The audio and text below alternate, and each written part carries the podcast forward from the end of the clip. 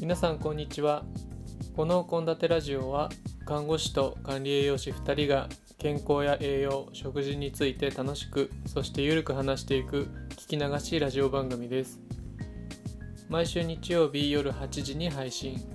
あなたのハッピーなダイエットを応援しています。さて愛ちゃんこんにちは。こんにちは。なんか最近体の調子どうですか？季節あののー変わり目、そう、季節の変わり目、本当にあの昼間暖かくて、よあの朝昼寒い、あ、じゃうん。あ朝夜か、朝夜寒い、なんかもうこれでなんかちょっと良くない、最近。良くない。かか花粉も飛んでるしあー、そうそ気温差も激しいし。う。うんうんうん。なんかね風邪ひきやすい感じあるよね。そう、なんか気がめいっちゃう、最近。あー。あ良くないですよ精神的にも。精神的にも。なんかこのなんていうのかな温度差のこの寒暖の激しさでちょっと体がしんどいよって言っててちょっとあまり良くないですね。でも確かになんかね、うん。さっき暑いって言ってたのになんか寒いってなんかこう気分もそうだ、まあ身体感覚もなんだけどうんうんうん。気分的に差が出るって確かにあるかもね。そうなんかあの寒い寒いことがちょっとストレスあの何ですか？寒冷ストレスじゃないけど、になっちゃって、うんうんうん。ちょっとなんか自分のこうなんていうんですか見えないところで何かが乱れてるんじゃないかなってすごく思いますね。なるほどね。うん、なんか、うん羽織るもんとか持ってってないですか？あ持ってってるんですよ一応。なんかうんうんうん。それにしてもなんかいつもなんかなんていうんですか？学校行くと暑いし脱いじゃうし 帰る時寒いしみたいなので気があーってなってます。ちょっとストレスフル。なんか他のとこでもストレス溜まってるからそうなってんじゃないの、うん。大丈夫？どうなんでしょうね。いやでもそこまでなんかちゃんとリリフレッシュはやってるというかああよかった。よかったやってますよ。全然それはもちょっとこう自分的にさそういう、うん。こういう季節だから気分悪くなるん？気分のバランスが悪くなるって思わないように、今日うん。は羽織物持ってってるから寒くなっても大丈夫ってうまく騙してあのコントロールをしてくあーなるほどださいね。なるほど。なるほどはい。なるほど、大事まなアドバイス、そうですね。まあちょっとそんな話にも影響はするかもしれないんですけど、うんうんうん。この間ちょっと運動の話をした時にはいはい。あの自律神経のね話をしたのでうんうん。えーとまあ、運動にも睡眠の質にもあとは消化吸収食べ物の消化吸収ですね。そういったところにも大きな大きく影響している、まあ、体の中の神経系の一つなんですけどそれについて今日ちょっとお話をしていきたいなと思っています。はいお願いします。でそのバランスが自律神経のバランスって後で説明しますけどそれが取れることによって、えーよく寝れるしご飯も美味しく食べてなおかつ効率よく吸収して使えるっていうところにつながるかなと思うので日々の生活の参考になるといいなと思っています、うん。はい。そうですね。じゃあですね。じゃあですね。まあ愛ちゃんは心配ないと思うんですけど 結構生活のバランス重視してますかね？朝起きて夜寝て、うん。バランスよく食べてみたいな、うん。なんかこれ意識してるみたいになります？そうですね。あの例えば朝起きたらちゃんと太陽の光を浴びるとか。ああいいね。そう。あとはこの3度の食事でしっかりこう血糖値上げるとか、うん。うん、夜寝る前は極力暗い部屋で過ごすとか。うん。そういうのやってまいいすねですね。いいですね、うん。いいですね。うんなん。か、あのそうですね。まあ体外からの刺激に対して体の内部環境っていうのはこう、うん。適応しようとしてね合わせていきますんで、うん。あのそういうのにももちろん神経系は影響しています。で、うんうん。特に今日お話ししようとしてる自律神経っていうのはあの交感神経っていうのと副交感神経っていう2種類があるんですけど聞いたことあります？はい。はバッチリ。うん、交感神経ってどんなイメージありますか？えっ、とあのじゃあ例えば私が授業で習った時のイメージで言うと、あの交感神経は、あの周りに敵がいる状態みたいな 風に習ってで副交感神経はもう周りに敵もいない、もう安全な住処にいる動物みたいな感じで習いましたね。あいやいやその通りですね。あの 動物って野生の動物っていうのはもう周りに敵がいるかいないかっていう世界で生きてますので、うん。まさに。うん。うん。あのそういう世の中で生きてきた動物が進化して体に残っている機能の一つですからね、うん。なので間違いないです、なので敵がいるっていうことはこう緊張してる状態なんですね、だからいつでも次の動作に移れるような状態の時っていうのは交感神経が働いてる状態です。うんうんエンジンをこううんうんってやってるような状態かもしれないですね、簡単に言うと。で副交感神経ってのは完全にエンジン切ってるような状態かもしれないです。あもちろんそんなこうスイッチのオンオフみたいな感じじゃなくて、もう少しバランスはあのシーソーのこう傾きぐらいな感じでどっちの方が優先かなっていう感じだと思うんですけどでもそういう立ち位置に交感神経と副交感神経っていうのがいて、えー外部環境まあもちろん内部環境にでもそうですけど、うん。そういうストレスに合わせて自分のこのエンジンをうんうんうん。強くかけている状況だったり弱くかけている状況だったりっていうのが自律神経うんですね。はい、ですね。うんうんはい、じゃあですけど交感神経が、まあ、エンジンですね体がエンジンかかけとくべみたいな時っていうのはどんな時があるありますかね？その緊張状態っていうのから言え言うに、うん。例えば運動してる時とかじゃないですか？うん。うん運動してる時はもうがっつり交感神経優位じゃないですかね。うんうん。あ、まあその運動の種類にもよるかもしれないですけどこう走ったりっていうところは、うん。結構交感神経めちゃくちゃ優位にすると思いますね。そうですね、まあ、筋トレもそうだしね重たいダンベルを持ち上げる時っていうのはおそらく交感神経優位になってるだろうと思います。うんね、要はあのーなんだろうな。副交感神経がリラックスしてる状態なんでどっちかというとあんまりこう筋肉とかには血流が多くいってない状態なんですけど交感神経優位にしなきゃいけない心理状態だったりとかになった場合は動く体を作ろうとするんでうん今言った通り走ってる走ろうとしてる時走ってる時とかうん。運動しようとしてる時っていうのはあの骨格筋だね。腕とか足とか、まあ、そういうところに血流が行くように逆にこう他の内臓とか、まあ、脳脳とかは血流常に行ってますけどあの他の消化器とかねそういった臓器の血流を下げて骨格筋に血液を行かせるようにうん。うん。してうん。うんそういう血管のこうここは閉めてここは開けるみたいなそういう調整も交感神経はしたりしていてだかうんら逆に言えば交感神経が優位じゃない時っていうのは逆に骨格筋とかの血流は本当に少しでいいのでうんあの内臓とか腎臓とか消化器とかそういったところに血流をなるべく活かせるようにするっていうのがまあえー、と神経系による血流のこうバランスの取り方だったりするんで、うんうん。一つそうですね運動時休んでる時っていうのはそうですね。うんうん。今言った通り逆に言えばこうご飯食べた後なんかは消化器に血液を送りたい。んでうん。運動しないように体は副交感神経優位になったりするんですよ。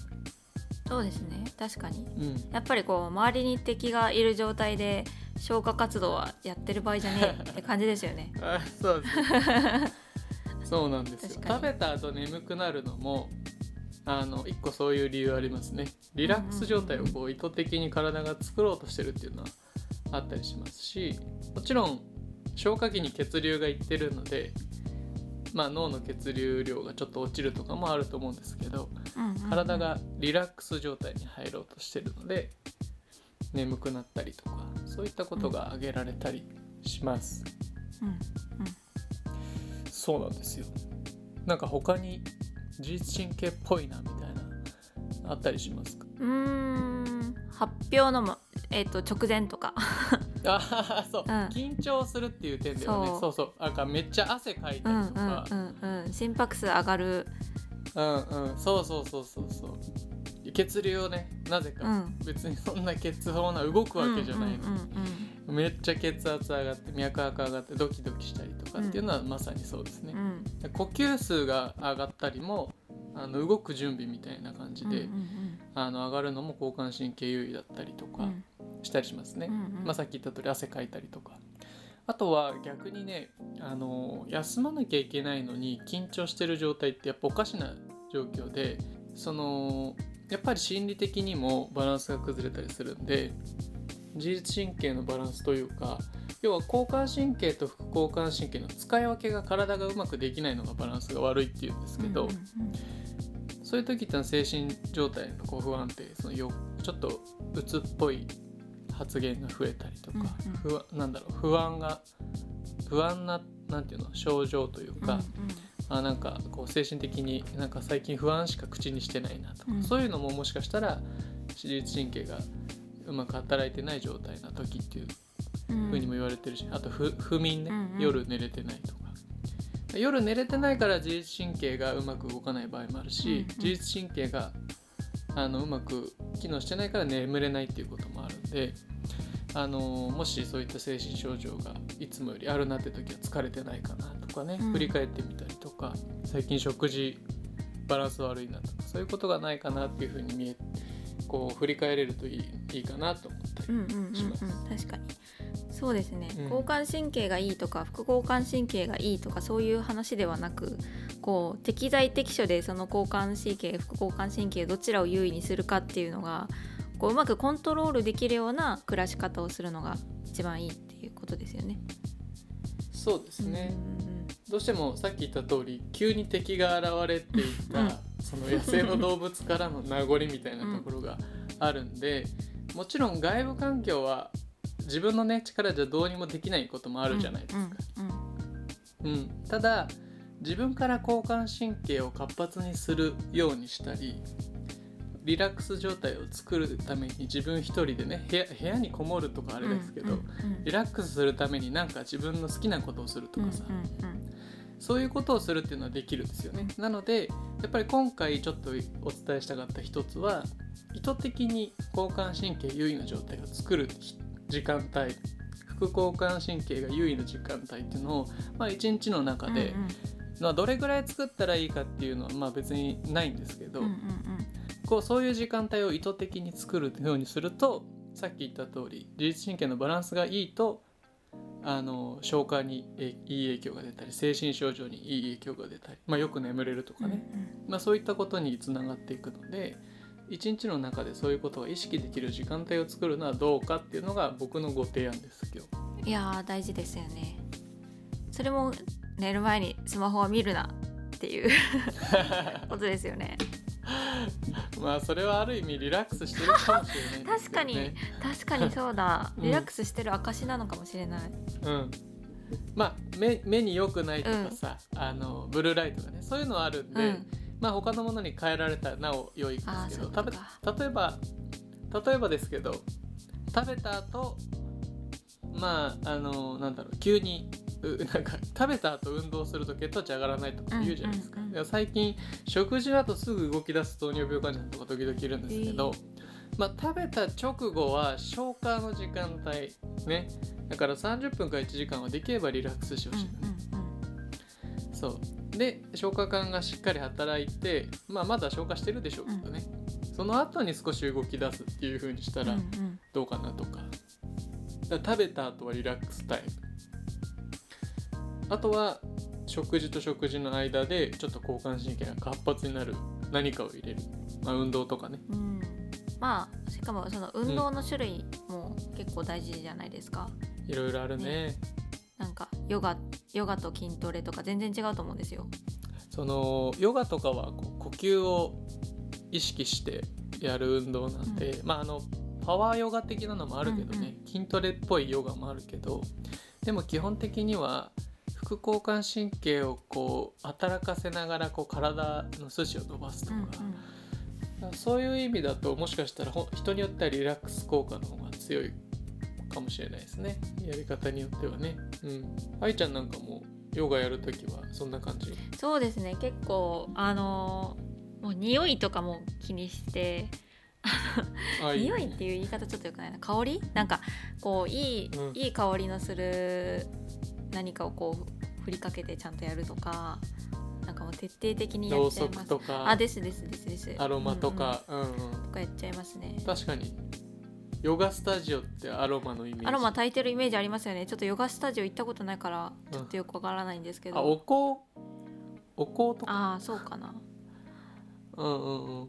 でも本当にそれ炊くだけでもいいかもしれないよね。うんうんうん。炊いて好きな匂い炊いて本読むでも多分すごいリラックスできるしいやめちゃくちゃそれやってます、一緒にねめっちゃやってます。でストレッチしてうんもいいし、ヨガしてもいいしだそういう時間帯を、まあ、寝る前とか、ね、バタバタ仕事して帰ってきてご飯わーって食べて、まあ、お風呂入る前か入ったとかわかんないけど、うん。少しもうああじゃああと寝る準備だけじゃあちょっとリラックスモードにしようっていうのはすごい大事だとですよね。そこからねさっき言った通り携帯はもうおしまいまあで できたらできたらもう苦労しない。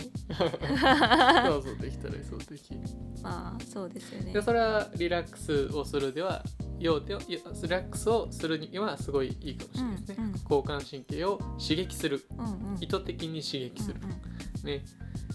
で逆に交感神経を刺激しないとというかまあ要はバランスが悪い状態の時って、僕過去にあるんですよ実は。ええ。そので交感神経と副交感神経をこう意図的に使うっていうのを自分でやって実感したことなんですけど、うんうんあの大学院に通い出してちょうど半年ぐらいかな、うん。経った時ぐらい、うん。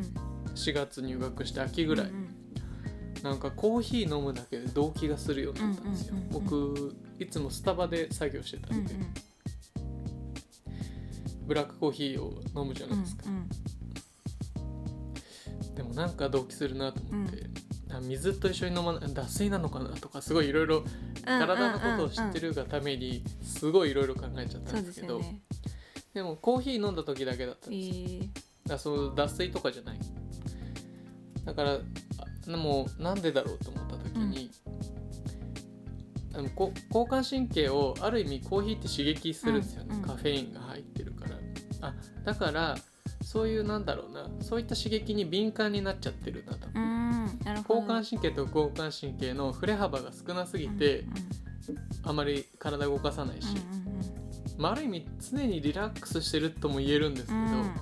もうなんか振れ幅が少なすぎてシーソーが全然こう動いてない状況。なるほどなるほど。なのでわざと振れ幅を作ろうと思ってまあ1日おきぐらいにランニングするようにうんうんなったんですよ、そしたら1ヶ月する前にもうピタッとコーヒー飲んでも動悸しなくなりあましたねーやっぱりじゃあ日頃からその交感神経副交感神経の差を作るっていうのも大事ってことなんですね。うんうんへえ。まあか過緊張するような状況はあんま良くないとは思うけど、うんうんうん運動程度でその気持ちいいとかね楽しいと思えるような運動レベルだったらあの過度な刺激にはなってないんうじゃないかな。なるほど。それ面白いな。まあ、う運動嫌いな人もいるからね、まあまあまあ。な一概には言えない言えないんですけど。でもさ散歩してしたりとか、うん、うんあの体を動かすだけで必ずあの骨格筋に血液を送るために交感神経が活性化するんうんうんで、あのなんだろう気分的にはリラックスしてても体自体には交感神経が多分働いてるんで、うんうんうん。あの散歩でもいいし、うんうんね、外に出て歩くっていうだけでも、まあ、体弱い人とかもいると思うんで、うんそういう人はそれでも十分だと思います。うんうんうん確かに。うん、そっか。なんかそういう意味では今までの生活であこれでよかったんだとかあもっとこうしたらいいなってなったりしますか？うーんそれで言うとなんだろうなあでも割となんか多分無意識のうちにというかなんか別の目的で例えばそのうん。睡眠しっかり寝たいというか気持ちよく寝たいから寝る前には筋トレとかをしないとかなんかこう、うん。別の意味でやってることが実はその自律神経が関わってたんだなっていうのは今ちょっと改めて思いましたね。うんうんうんうん。まあ愛ちゃん大丈夫です。確かに。私はだっておばあちゃんみたいな生活してるからな。もうなんかアルコールとかさ、うんなんか寝る前に飲んだりとか、うん。確かに眠くなるんだけどあるしばらく経つとこうアルコールが分解されてくると今度交感神経が活発になってくるっていうから、眠りが浅くなるっていう、たりするそうですね。寝酒あんま良くないってうん。言うんでだうんまあでもね昼間っから酒飲むより夜飲む方がそうなんですよ、ね、いいとは思うんですけど。ちょっと飲むぐらいだったらうん飲みいいのかもですね、そうですね。飲みすぎないのと、あんまり遅い時間に飲まない、うんうんうんうん。ね。あの深酒し深ない。酒しない。うんうん。まあその辺がポイントになったりするんでしょううんうんうん。そうですね、うんうん。そう、まあ、あとはあのー交感神経がこう活発になりすぎるというか逆に僕なんかはさっきこう振れ幅が少なすぎて、うん。ちょっとした刺激に行ってまあそれは僕なりの解釈ですけど、うんあの交感神経が常にこう活性化されてる状態の人って結構いるんですよ。うんうん。あの心臓が悪い人とか。あはそうであの一個交感神経を刺激しなきゃいけない状態っていうのはあの体が例えば血圧が低いとか、ーうんうん。まあ、たあの大量出血しちゃった人とかね、うんうん。あとは心臓がもともとご病気で血液をあんまり出せない心臓の人とかっていうのは、うん体の手先足先のに血液が来ないともっと血液を起こせよって脳に刺激を送るんですなるほど。そうすると交感神経が発活発化するっていうのが内部環境で起きてる人っていうのがいるんですよね病気の人って。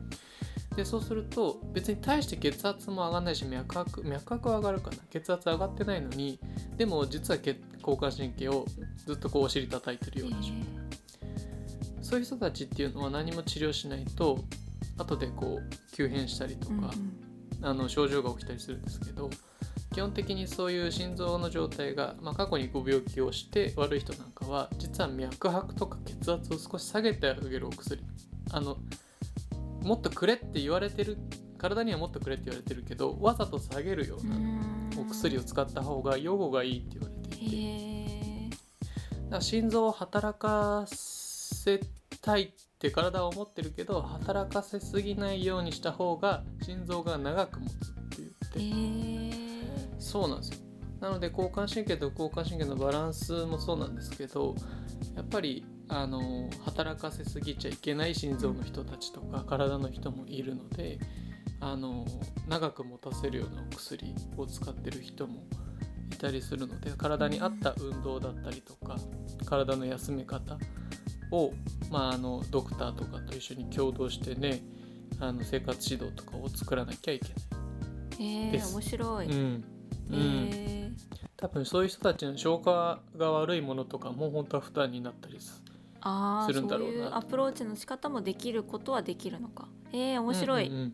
うんうん。へそうなんですよ。なんかねちょっと神経だけの問題ではもちろんないんだけど、えうんでもうん大きく影響していてそれを抑えるお薬を使わなきゃいけない人たちも中にはいる、へえそうだからあの甲状腺の機能ってさ、うんうんうん。あのバセドウ病とか、はいはいはい。あの甲状腺の機能が更新しちゃう人とうんうん。特に心臓の病気がそれで持っちゃってる人なんかすごいバランスが悪くて。へえ別に心臓を働かせちゃうんだよね。交感神経が甲状腺のせいでうん活発化しちゃって、そうするともともと心臓の病気持ってる人は負担がどんどんどんどん大きくなっちゃへえうそう。なのでど両方治療しなきゃ心臓というか体守れないとかそういったのもあったりしますよ。うん。まあ、ちょっとね病気の話がちょっと複雑で申し訳ないんですけどでもうんうんうん。病気の人にも大事なのであの病気だからとかあの病気ないからとかじゃなくて普段からそのリラックスする時間とメリハリをつけるっていうねうん。体を動かす時間とメリハリをつけるっていうのはあの消化とかにもそうだし長生きする秘訣だしあの健康的に生きていくために大事なのでもちろんダイエットにもね。なので若い人も意識できるといいかなと思ってちょっと今日話題にさせていただきました。はい。ありがとうございます。まあ、簡単に言っちゃえばリラックスはするんですよ人間って。あの、うんうん。うん動きたくない動物なんで。本来。動物ってあの休みたい、うん。うん本質的には。うんだからうん。うん動く意識さえすればまあ結構大丈夫な人はいると思いますけどね、なるほど、なんか運動しろって言ってるみたいでちょっとあれなんですけど。結局、まあまあまあ。できる人はできることを。そうですね。いいんじゃないですかね。うんうんうん。うんうん。なるほど。ありがとうございました。えーこのラジオは放送とは別にブログでブログをノートで補足的なことを書いています。あとは普段から、えー僕は看護とか栄養学など、えー愛ちゃんは栄養学とかビーガンに関することなどなど中心に Twitter で発信しているのでぜひ覗いてみてください、はい。もしよかったらシェアしていただけたら嬉しいです。えっ、とそうですね。質問を Google フォームで設置しているのでぜひそちらの方もどしどしこうメッセージくれるとすごくありがたいです。はい。新たな話題を提供してください。よろしくお願いします。はい。よろしくお願いします。じゃあ今日は、えーここまでで、えー今回の放送もケイタと愛でしたはいありがとうございました。また来週バイバイ。